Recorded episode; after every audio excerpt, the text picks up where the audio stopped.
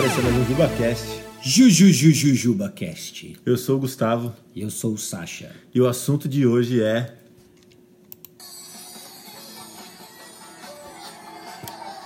Se liga na vibe do assunto.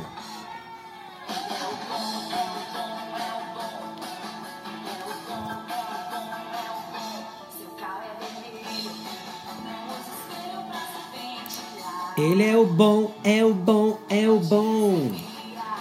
Ele é o bom. Ele é o máximo. Eu sou muito bom. O assunto de hoje é que eu sou muito, muito. Calma aí, deixa eu dar um, deixa eu dar um. Olha só. Indo embora. Nossa, foi animal, cara. Cara, você é muito bom nisso, cara. Eu sou bom em fazer essas gambiarras de música. Então, mas o assunto de hoje é esse, né? Será que eu sou mesmo o máximo? Será que eu sou mesmo bom? Eu posso reconhecer o meu valor?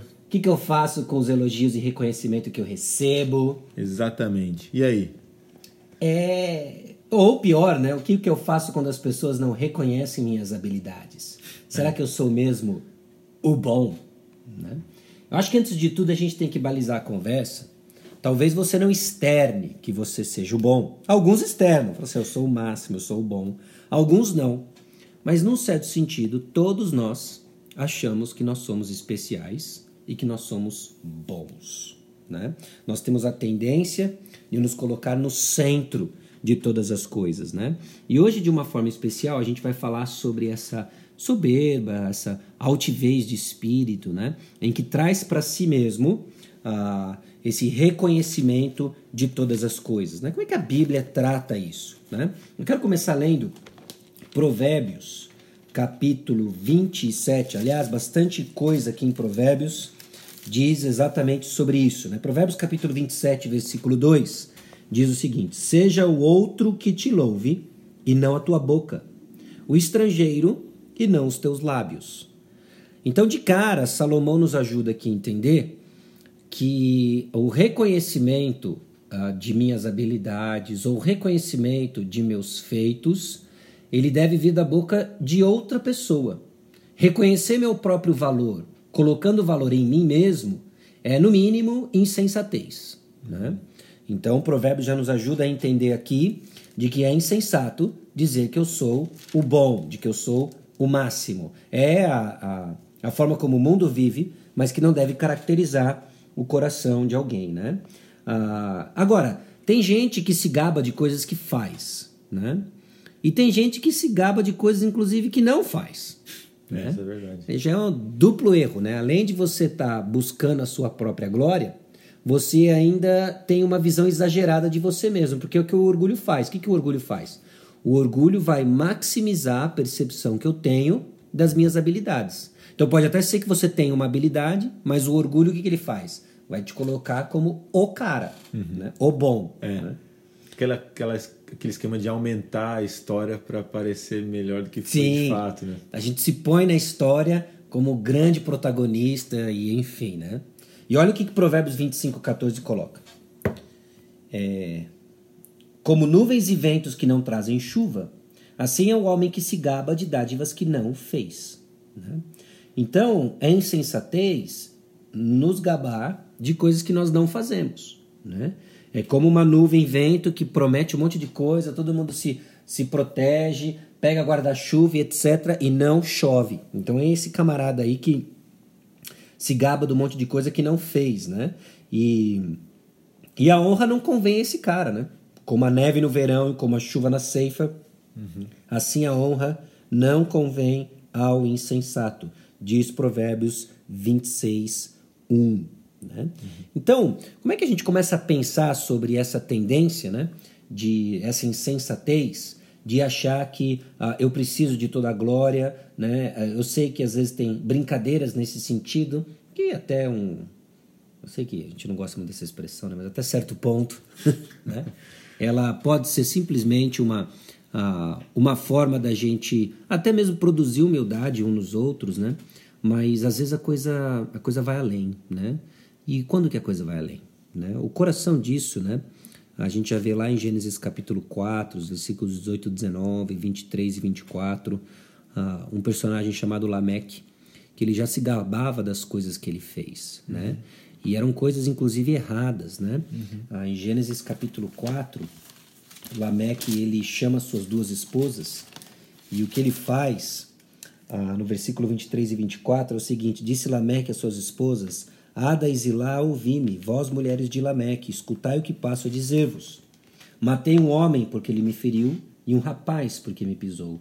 Sete vezes se tomara a vingança de Caim, de Lameque, porém, setenta vezes sete. Então o camarada ele está se gabando de algo errado que ele fez, ele se orgulha de ser o bad boy, né? o dono da festa, o bad boy. Né? E essa busca pela própria glória é o que move o orgulho, é, é o orgulho humano, né? Que moveu grandes que moveu homens à destruição, né? Uhum. Atos capítulo 12, versículos 21 a 23, conta a história de Herodes que ao invés de atribuir a glória a Deus, né? Quando o povo clamou, é voz de um Deus e não de um homem, né?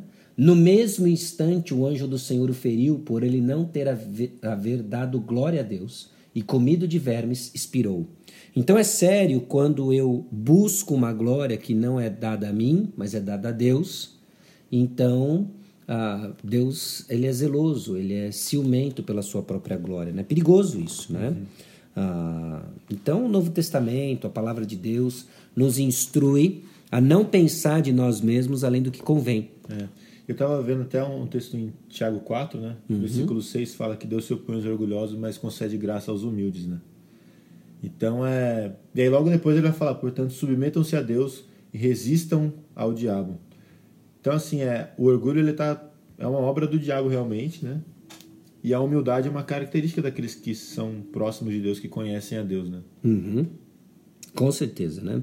Então, a humildade é um traço de caráter importante para aqueles que estão crescendo ah, em semelhança a Jesus Cristo, né? Uhum.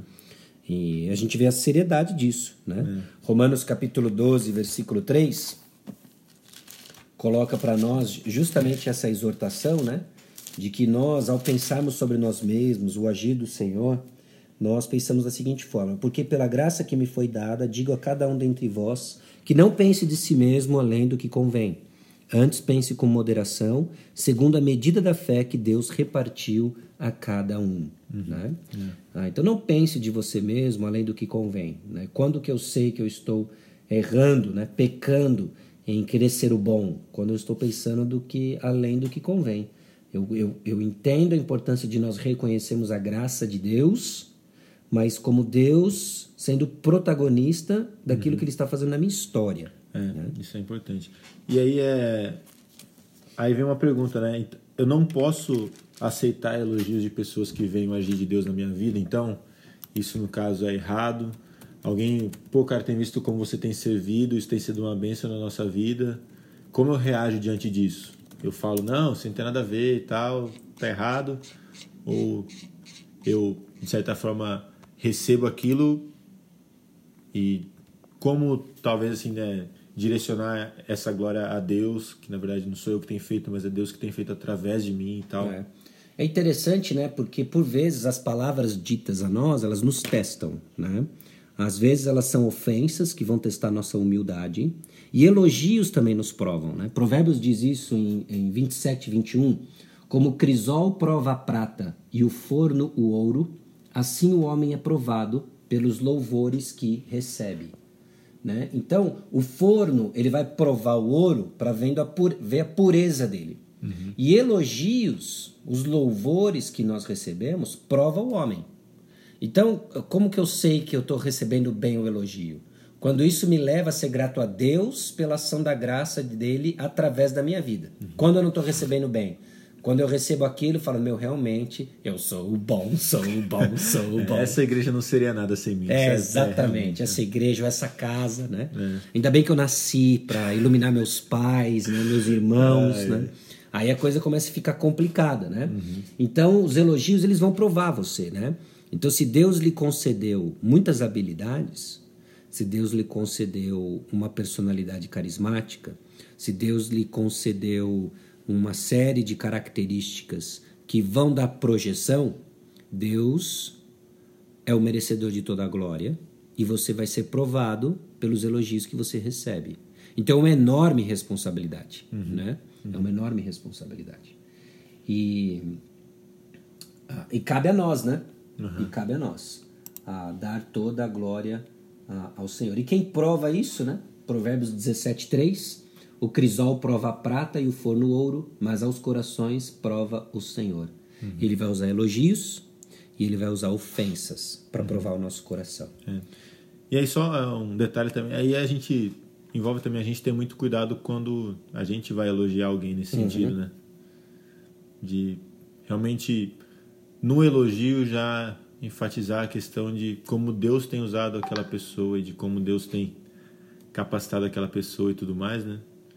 E até assim no próprio elogio, é claro, reconhecendo o papel da pessoa e tudo mais, mas reconhecendo que é Deus quem usa, né? Uhum. Então, Com certeza, né? Apocalipse capítulo 5, é, versículo 12, né? Digno é o cordeiro que foi morto de receber o poder e riqueza, e sabedoria e força, e honra e glória e louvor. Jesus é digno de receber todas as coisas por aquilo que ele fez, que foi uma obra de humilhação, de morte em nosso favor. Né? É nesse sentido, inclusive, né, que Deus exalta os humildes, né? humilha os exaltados. Né? Aquele que está sentado no trono e ao cordeiro, seja o louvor e a honra e a glória e o domínio pelos séculos dos séculos. O único digno de receber todo, ele é o bom, ele é o bom, ele é o bom, é quem de fato é o bom, que é Jesus Cristo. né? Então, que a nossa vida seja um reflexo disso e que os elogios que nós recebemos testem o nosso coração para se de fato estamos vivendo para o Senhor. E lembre-se, né? Ah, nós vivemos para Ele. É. E só um último versículo aqui, né? Que enfatiza bastante isso que você está falando. Romanos 11, 36 fala, né? Pois todas as coisas vêm dele, existem por meio dele e são para ele. A ele seja toda a glória para sempre. Amém. Amém. Isso aí. Falou, galera. Sucesso. Até a próxima. Até.